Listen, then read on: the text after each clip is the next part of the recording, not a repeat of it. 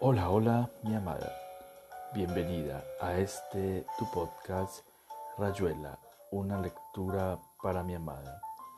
Recordándote que este podcast es realizado con todo el amor del mundo para ti. Hoy continuaremos con la lectura de algunos de los relatos de este maravilloso escritor llamado Julio Cortázar. Te amo, te amo con todo mi ser y todo mi corazón. Las babas del diablo.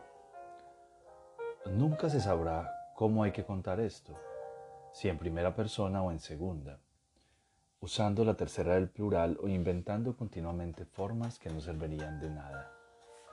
Si se pudiera decir, yo vieron subir la luna o nos me duele el fondo de los ojos y sobre todo así, tú la mujer rubia eran las nubes que siguen corriendo delante de mis, tus, nuestros, vuestros, sus rostros. ¡Qué diablos! Puestos a contar, si se pudiera ir a beber un bock por ahí y que la máquina siguiera sola, porque escribo a máquina, sería la perfección. Y no es un modo de decir, la perfección, sí, porque aquí el agujero que hay que contar es también una máquina de otra especie, una Contax 1.1.2. Y a lo mejor puede ser que una máquina sepa más de otra máquina que yo, tú, ella, la mujer rubia y las nubes. Pero de tonto solo tengo la suerte y sé que si me voy, esta Remington se quedará petrificada sobre la mesa con ese aire de doblemente quietas que tienen las cosas móviles cuando no se mueven. Entonces tengo que escribir. Uno de todos nosotros tiene que escribir, si es que esto va a ser contado. Mejor que sea yo que estoy muerto, que estoy menos comprometido que el resto. Yo que no veo más que las nubes y puedo pensar sin distraerme Escribir sin distraerme. Ahí pasa otra, con un borde gris. Y acordarme sin distraerme, yo que estoy muerto. Y vivo, no se trata de engañar a nadie. Ya se verá cuando llegue el momento. Porque de alguna manera tengo que arrancar y he empezado por esta punta, la de atrás, la del comienzo. Que al fin y al cabo es la mejor de las puntas cuando se quiere contar algo. De repente me pregunto por qué tengo que contar esto. Pero si uno empezara a preguntarse por qué hace todo lo que hace, si uno se preguntara solamente por qué acepta una invitación a cenar, ahora pasa una paloma y me parece que es un, que un gorrión.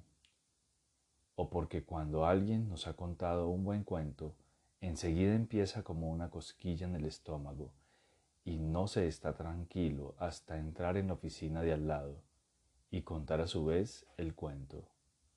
Si, recién entonces uno está bien, está contento y puede volverse a su trabajo. Que yo sepa, nadie ha explicado esto, de manera que lo mejor es dejarse de pudores y contar, porque al fin y al cabo nadie se avergüenza de respirar o de ponerse los zapatos. Son cosas que se hacen, y cuando pasa algo raro, cuando dentro del zapato encontramos una araña o a respirarse siente como un vidrio roto, entonces hay que contar lo que pasa, contarlo a los muchachos de la oficina o al médico. Ay, doctor, cada vez que respiro, siempre contarlo, siempre quitarse esa cosquilla molesta del estómago. Y ya que vamos a contarlo, pongamos un poco de orden. Bajemos por la escalera de esta casa hasta el domingo 7 de noviembre. Justo un mes atrás, uno baja cinco pisos y ya está en el domingo, con un sol insospechado para noviembre en París. Con muchísimas ganas de andar por ahí, de ver cosas, de sacar fotos, porque éramos fotógrafos, soy fotógrafo. Ya sé que lo más difícil va a ser encontrar la manera de contarlo y no tengo miedo de repetirme. Va a ser difícil porque nadie sabe quién es, eh, quién es el que verdaderamente está contando, si soy yo o eso que ha ocurrido, o lo que estoy viendo, nubes y a veces una paloma, o si sencillamente cuento una verdad que, que es solamente mi verdad y entonces no es la verdad, salvo para mi estómago, para estas ganas de salir corriendo y acabar de alguna manera con esto, sea lo que fuere. Vamos a contarlo despacio. Ya se irá viendo qué ocurre a medida que lo escribo. Si me sustituyen, si ya no sé qué decir, si se acaban las nubes y empieza alguna otra cosa, porque no puede ser que esto sea estar viendo continuamente nubes que pasan y a veces una paloma. Si algo de todo eso y después del sí, ¿qué voy a poner? ¿Cómo voy a clausurar correctamente la oración? Pero si empiezo a hacer preguntas, no contaré nada. Mejor contar. Quizá contar sea como una respuesta, por lo menos para alguno que lo lea. Roberto Michel, franco-chileno, traductor y fotógrafo aficionado a sus horas. Salió del número 11 de la Rue Monsieur le Prince el domingo 7 de noviembre del año en curso. Ahora pasan dos más pequeñas con los bordes plateados. Llevaba tres semanas trabajando en la versión al francés del Tratado sobre Recusaciones y Recursos de José Norberto Allende, profesor en la Universidad de Santiago. Es raro que haya viento en París, y mucho menos un viento que en las esquinas se arremolinaba y subía castigando las viejas persianas de madera, tras de las cuales sorprendidas señoras comentaban que diversas maneras la inestabilidad, que de diversas, de diversas maneras la inestabilidad del tiempo en estos últimos años. Pero el sol estaba también ahí, cabalgando el viento y amigo de los gatos, por lo cual nada me impediría dar una vuelta por los muelles del Sena y sacar unas fotos con, de la conserjería y de la Saint-Chapelle. Eran apenas las 10 y calculé que hacia las 11 tendría una buena luz, la mejor posible en otoño. Para perder tiempo, derivé hasta la isla de Saint-Louis y me puse a andar por el Quai d'Anjou. Miré un rato el hotel de Lausanne, me recité unos fragmentos de Apolinar que siempre me vienen a la cabeza cuando pasa delante del hotel de, Laus, de Lausanne. Y eso que debería acordarme de otro poeta, pero Michel es porfiado. Y cuando de golpe cesó el, cesó el viento y el sol se puso por lo menos dos veces más grande, quiero decir más tibio, pero en realidad es lo mismo, me senté en el parapeto y me sentí terriblemente feliz en la mañana del domingo. Entre las muchas maneras de combatir la nada, una de las mejores es sacar fotografías, actividad que debería enseñarse tempranamente a, las, a los niños, pues exige disciplina, educación estética, buen ojo y dedos seguros. No se trata de estar acechando la mentira como cualquier reporter, y atrapar la estúpida silueta del personaje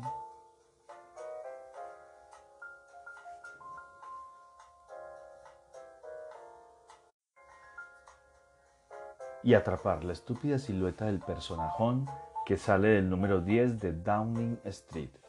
Pero de todas maneras, cuando se anda con la cámara, hay algo como el deber de, ser, de estar atento de no perder ese brusco y delicioso rebote de un rayo de sol en una vieja piedra, o la carrera trenzas al aire de una chiquilla que vuelve como con un pan y una botella de leche. Michel sabía que el, el fotógrafo opera siempre como una permutación de su manera personal de ver el mundo, por otra que la cámara le impone insidiosa. Ahora pasa una gran nube casi negra, pero no desconfiaba, sabedor de que le bastaba salir sin la contax para recuperar el tono distraído, la visión sin encuadre, la luz sin diafragma, ni 1-25. Ahora mismo, qué palabra, ahora, qué estúpida mentira. Podía quedarme sentado en el pretil sobre el río, mirando pasar las pinazas negras y rojas, sin que se me ocurriera pensar fotográficamente las escenas, nada más que dejándome ir en el, en el dejarse ir de las cosas, corriendo inmóvil con el tiempo, y ya no soplaba el viento. Después seguí por el Quai de Bourbon hasta llegar a la punta de la isla, donde la última placita, íntima por pequeña y no por recatada, pues daba todo el pecho al frío y al cielo. Me gusta y me regusta, no había más que una pareja y claro, palomas. Quizás alguna de las que ahora se van por lo de por lo que estoy viendo. De un salto me instalé en el parapeto y me dejé envolver y, y atar por el sol, dándole la cara las orejas, las dos manos. Guardé los guantes en el bolsillo. No tenía ganas de sacar fotos y encendí un, cigarrillo por hacer algo. Creo que en el momento en que acercaba el fósforo al tabaco, vi por primera vez al muchachito. Lo que había tomado por una pareja se parecía mucho más a un chico con su madre aunque al mismo tiempo me daba cuenta de que no era un chico con su madre, de que era una pareja en el sentido que damos siempre a las parejas cuando las vencemos, eh, las vemos apoyadas en los parapetos o abrazadas en los, en los bancos de las plazas. Como no tenía nada que hacer, me sobraba tiempo.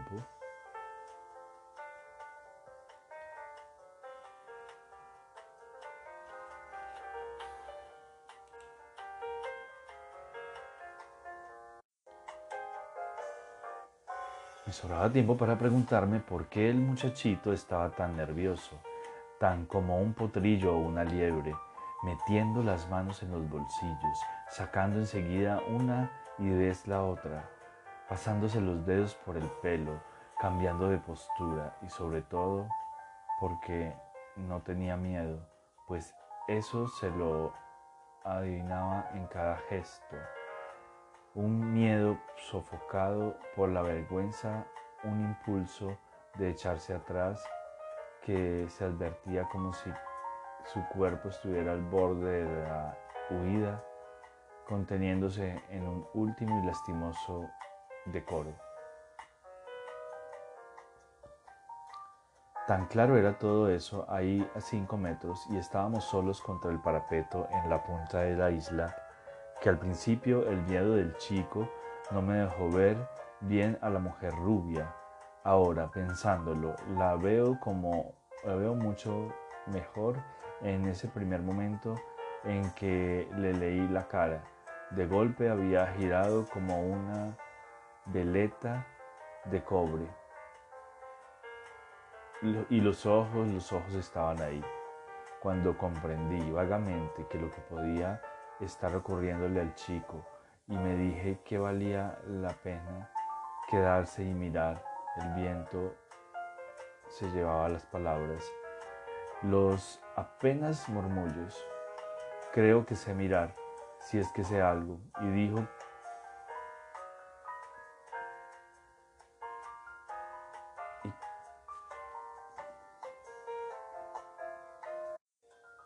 Cuando comprendí vagamente lo que podía estar ocurriéndole al chico y me dije que valía la pena quedarse y mirar.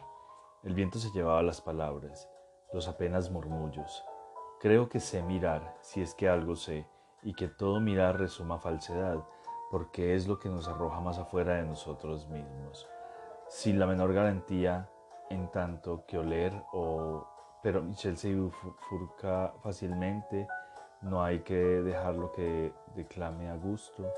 De todas maneras, si de antemano se prevé la probable falsedad, mirar se vuelve posible, hasta quizás elegir bien entre el mirar y lo mirado, desnudar a las cosas de tanta ropa ajena, y claro, todo esto es más bien difícil.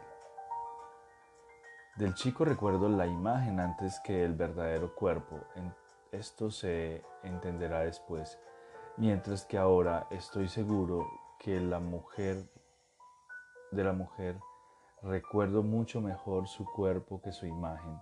Era delgada y esbelta, dos palabras injustas para decir lo que era, y vestía un abrigo de piel casi negro, casi largo, casi hermoso. Todo el viento de esa mañana ahora soplaba apenas y, lo hacía, y no hacía frío. Le había pasado por el pelo rubio que recortaba su cara blanca y sombría.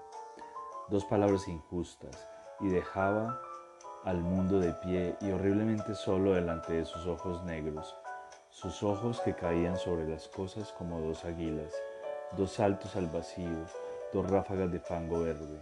No escribo nada, trato más bien de entender y he dicho dos ráfagas de fango verde. Seamos justos, el chico estaba bastante bien vestido. Llevaba unos guantes amarillos sin que yo hubiera jurado que, que yo hubiera jurado que eran de su hermano mayor, estudiante de Derecho o Ciencias Sociales. Era gracioso ver los dedos de los guantes saliendo del bolsillo de la chaqueta. Largo rato no le vi la cara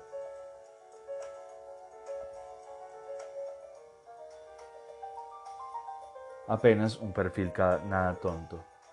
Pájaro azorado, ángel de Fra Filippo, arroz con leche y una espalda de adolescente que quiere hacer judo y que se ha peleado un par de veces por una idea o una hermana. Al filo de los 14, quizá de los 15, se lo advertiría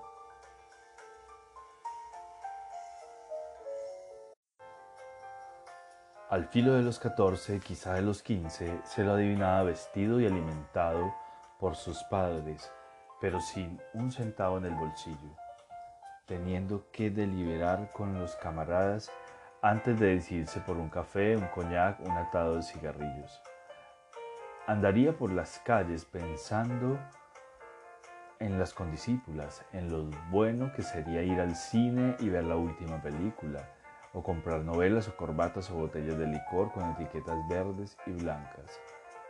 En su casa, su casa sería respetable, sería almuerzo a las 12 y, y paisajes románticos en las paredes, como un rostro, como un oscuro recibimiento y un paragüero de caoba al lado de, las, de la puerta. Llovería despacio el tiempo de estudiar de ser la esperanza de mamá, de parecerse a papá, de escribir a la tía de Aviñón.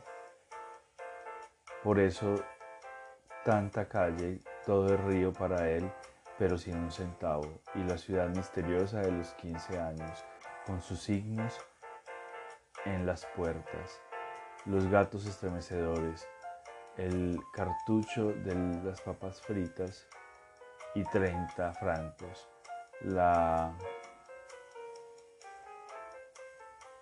la revista pornográfica doblada en cuatro, la soledad como un vacío en los bolsillos, los encuentros felices, el fervor por tanta cosa incomprendida pero iluminada. Felices el, el fervor por tanta cosa incomprendida pero iluminada, por un amor total, por la disponibilidad parecida al viento y las calles.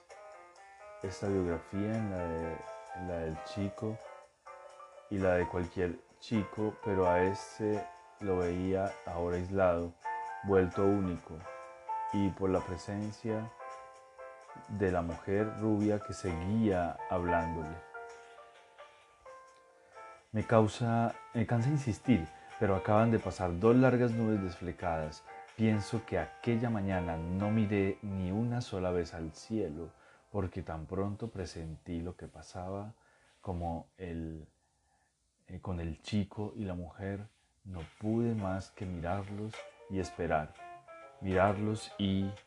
Resumiendo, el chico estaba inquieto y se podía adivinar sin mucho trabajo lo que acababa de ocurrir, inquieto, y se podía y se podía salvar y se podía adivinar sin mucho trabajo lo que acababa de dormir, de ocurrir pocos minutos después, antes. A lo sumo media hora. El chico había llegado hasta la punta de la isla, vio a la mujer y la encontró admirable. La mujer esperaba eso porque estaba ahí para esperar eso, o quizás el chico llegó antes y ella lo vio desde el banco, balcón y desde un auto y salió a su encuentro, provocando el diálogo con cualquier cosa, segura desde el comienzo de que él iba a tenerle miedo y a querer escaparse y que naturalmente se quedaría. Y engallado y osco, fingiendo la, la veteranía y el placer de la aventura. El resto era fácil porque estaba ocurriendo a cinco metros de mí y cualquiera hubiese podido medir las etapas, etapas del juego, la esgrima irrisoria. Su mayor encanto no era su presente, sino la previsión del desenlace, el muchacho encanto que no eh, era su presente, sino la revista del desenlace. El muchacho encanto. El muchacho acabaría por protestar una cita, una obligación cualquiera, y se alejaría tropezando confundido, queriendo caminar con desenvoltura, desnudo bajo la mirada burlona de lo que seguiría hasta el final, o bien se quedaría fascinado o simplemente incapaz de tomar la decisión. Y la mujer empezaría a acariciarle la cara, a despeinarlo, a hablándole ya sin voz. Y de pronto ocurrió. Lo tomaría del brazo para llevárselo, al menos que él, con una desazón que quizás empezara a tener el resto, el deseo, el riesgo de la aventura. Se animase a pasarle el brazo por la perseverante Michelle esperaba sentado en el pretil, abandonando casi sin darse cuenta la cámara para usar una foto.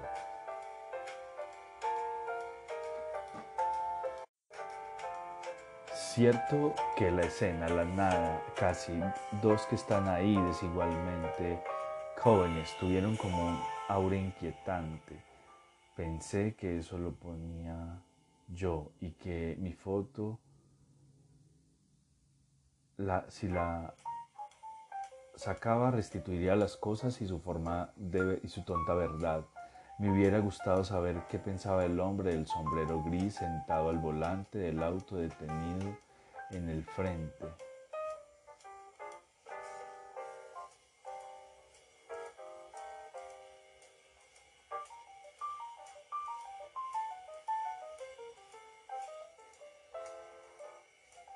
Me hubiera gustado saber qué pasaba, pensaba el hombre del sombrero gris sentado al volante del auto detenido en el muelle que llevaba a la pasarela y que leía el diario o dormía. Acaba de descubrirlo porque la gente dentro de un auto debería casi desaparecerse. Se pierde en esa mísera jaula privada de la belleza que le dan el movimiento y el peligro. Y sin embargo, el auto había estado ahí todo, el tiempo formando parte o deformando esa parte de la isla.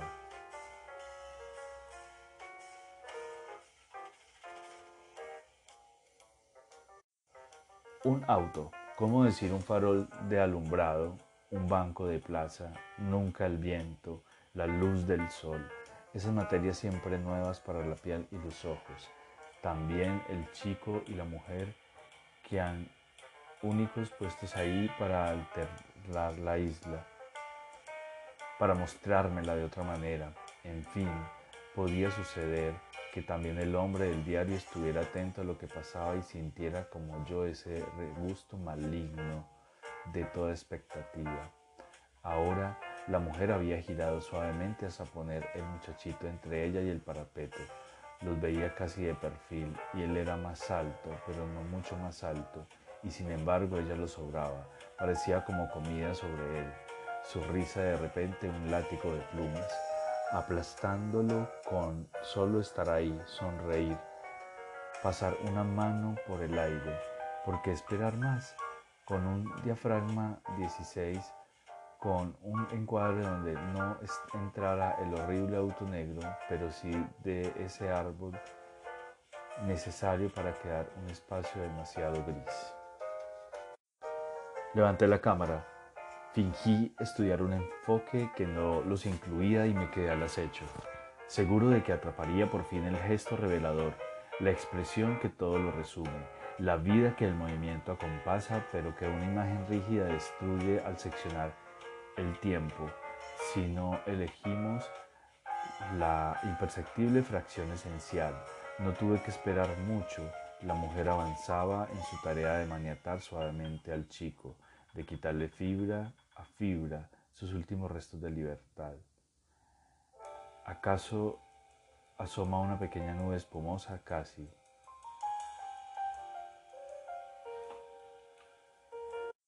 Sola en el cielo. Preví la llegada a la casa, un piso bajo probablemente, que ella saturaría de almohadones y de gatos, y dejarse llevar fingiendo que nada le era nuevo, cerrando los ojos, si es que los cerré, puse en orden la escena, los besos burlones, la mujer rechazando con dulzura las manos, la escena, las manos que pretenderían desnudarla como en las novelas, en una cama que tendría un edredón lila y obligándolo en cambio a dejarse quitar la ropa, verdaderamente madre e hijo bajo una luz amarilla de opalinas, y todo acabaría como siempre, quizá, pero quizá todo fuera de otro modo, y la iniciación del del adolescente no pasará, no la dejarán pasar. Ahora de un largo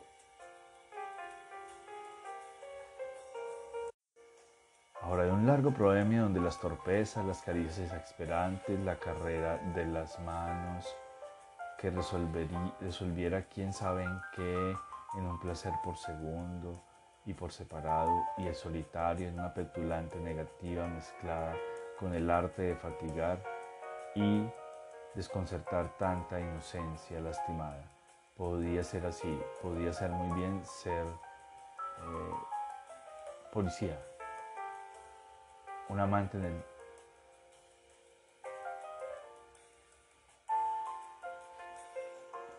Podía ser así, podía muy bien ser así.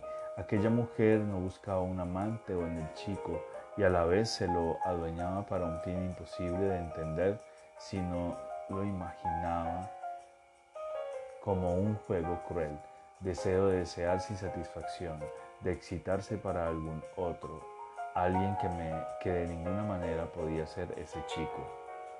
Michelle es culpable de literatura, de fabricaciones irreales. Nada le gusta más que imaginar excepciones, individuos fuera del del espacio, monstruos no siempre repugnantes, pero esa mujer invitaba a la invención, dando quizá las clases suficientes para acertar con la verdad antes de que se fuera y ahora que se llenaría mi recuerdo. Sobra. Lo podría contar con mucho detalle, pero no vale la pena. La mujer habló de que nadie tenía derecho a tomar una foto sin permiso y exigió que le entregara el rollo de la película. Todo esto con una vez seca, una voz seca de buen acento de París que iba subiendo de color y de tono a cada frase por mi acento de París que iba subiendo de color y de tono a cada frase. Por mi parte se me, sé que me importaba muy poco darles cosas, hay que pedírmelas por las buenas. El resultado es el que limite a formular la opinión de que la fotografía no solo no está prohibida en los bares públicos, sino que cuenta Michelle es culpable de la literatura. De fabricaciones irreales, nada le gusta más que imaginar excepciones, individuos fuera de la especie, monstruos no siempre repugnantes, pero esa mujer invitaba a la invención, dando quizá las claves suficientes para acertar con la verdad, y antes de que se fuera, y ahora que llenaría mi recuerdo durante muchos días porque soy propenso a la ruina, decidí no perder un momento más. Metí todo en el visor con el árbol, el pretil, el sol de, la once, de las 11 y también la foto. A tiempo para comprender que los dos se habían ido atrás cuenta y que me estaban mirándolo, mirando, el chico sorprendido como interrogante, pero ella irritada resueltamente hostiles su cuerpo y que su cara que sean que se sabían robados, ignominiosamente presos de una pequeña imagen química. Y aquí termina este nuevo episodio de Rayuela, una lectura para mi amada. La historia continuará el día de mañana. Te amo, te amo, te amo con todo mi ser con todo mi corazón. Te amo.